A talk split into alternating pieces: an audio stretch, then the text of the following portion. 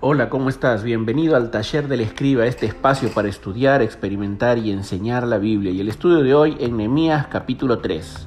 Y el capítulo 3 de este libro de Nehemías es un gran ejemplo de proyecto con una organización clara. Es aquí donde pueden vislumbrarse las grandes dotes de liderazgo de Nehemías. De acuerdo con la crónica que presenta el libro, podemos ver que Nehemías utilizó un método muy intencional para organizar las labores de reconstrucción. Por eso, ¿qué podemos hacer nosotros para ser exitosos como Nehemías en la gestión de un proyecto? En primer lugar, si quieres alcanzar el éxito como Nehemías, impulsa un plan. La tarea del líder va más allá de implementar un plan, sino que también incluye la idea de motivar. Un líder es un impulsor porque toca la mente, el corazón y la voluntad de la gente para hacer del plan una realidad. Pero también hay una advertencia. La motivación sin organización produce frustración. Lo voy a decir de nuevo.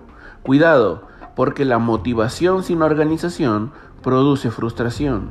La obra de reconstrucción se organizó para ejecutarse en múltiples frentes de trabajo. Vemos que la reconstrucción del muro comprendía todas las zonas geográficas de la ciudad de Jerusalén, el muro norte, el muro occidental, el muro sur, y el muro oriental, seis de las diez puertas y cuatro torres de vigilancia.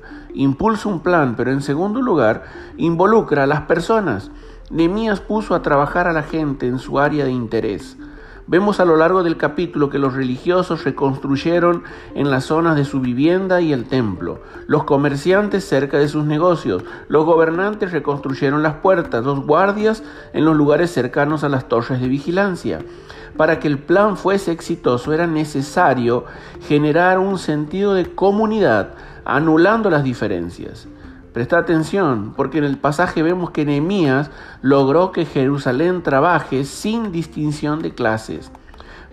Mira los versículos 1, 22, 28, menciona a los sacerdotes, versículo 17 a los levitas, versículo 26 a los sirvientes del templo, versículos 9, 12, 14 al 19 a los gobernadores, el versículo 29 a los guardias, el versículo 8 y el 31 a los comerciantes, los versículos del 2 al 7, el 10, el 13, el 21, gente común de la ciudad, todos involucrados por igual en el proyecto de reconstrucción de las murallas, sin distinción de clases, pero sin distinción de sexo.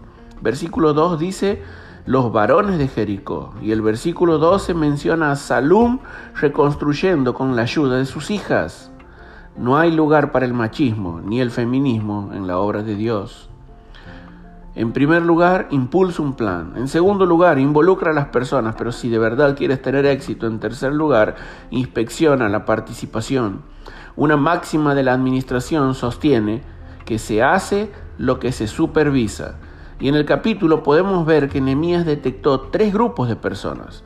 En primer lugar, un grupo grande, y estos son los que trabajaron y reconstruyeron. Fueron la fuerza motora del proyecto. El pasaje menciona el nombre y las familias de muchos trabajadores. Pero también tenemos un grupo pequeño, el versículo 5, los nobles de Tecoa. Estos se negaron a ser parte del proyecto y no prestaron ayuda. En todo proyecto siempre hay personas que se niegan a trabajar. Puede haber distintos motivos.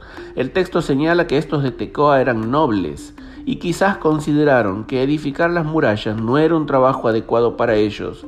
Lo cierto es que no se involucraron. Pero finalmente tenemos a un trabajador solitario. El versículo 20 nos habla de Baruch, quien trabajó con todo entusiasmo. Otra versión dice con todo fervor.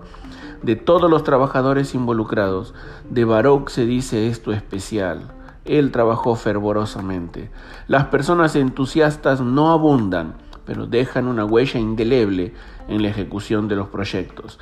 Siglos después seguimos hablando de Baruch. En la ejecución de todo proyecto, quiero que prestes atención, siempre habrá tres tipos de personas. Están aquellas que pasan por las cosas, esto es el grueso de trabajadores que se involucró en el proyecto. Sin ellos, el proyecto habría fracasado. También están las personas que ven las cosas pasar son las personas que se pierden la oportunidad de participar y permanecen al costado de la acción, pero finalmente tenemos a las personas que hacen que las cosas pasen. Y aquí tenemos a Nehemías. Sin él, la reconstrucción de las murallas no hubiese sido realidad. El liderazgo siempre se mueve con los que se mueven. Y si quieres ser utilizado por Dios en su obra, evita la inmovilidad e involúcrate en donde está la acción. Finalmente, terminando este capítulo, vemos la importancia del reconocimiento. El hecho de que el presente capítulo forme parte del libro es un reconocimiento eterno para aquellos que se involucraron en la reconstrucción. Por eso, para finalizar, te pregunto, ¿te toca liderar? Imita a Nehemías. Seguí sus buenas prácticas para lograr el éxito en la gestión de un proyecto. Un líder es tanto un impulsor como un inspector pero quizás te toca ser parte de un proyecto, entonces imita a Baruch y trabaja con todo fervor y entusiasmo. Espero que hayas disfrutado este tiempo en el taller del escriba, un espacio para estudiar, experimentar y enseñar la Biblia. Que Dios te bendiga. Te saluda David Ojeda.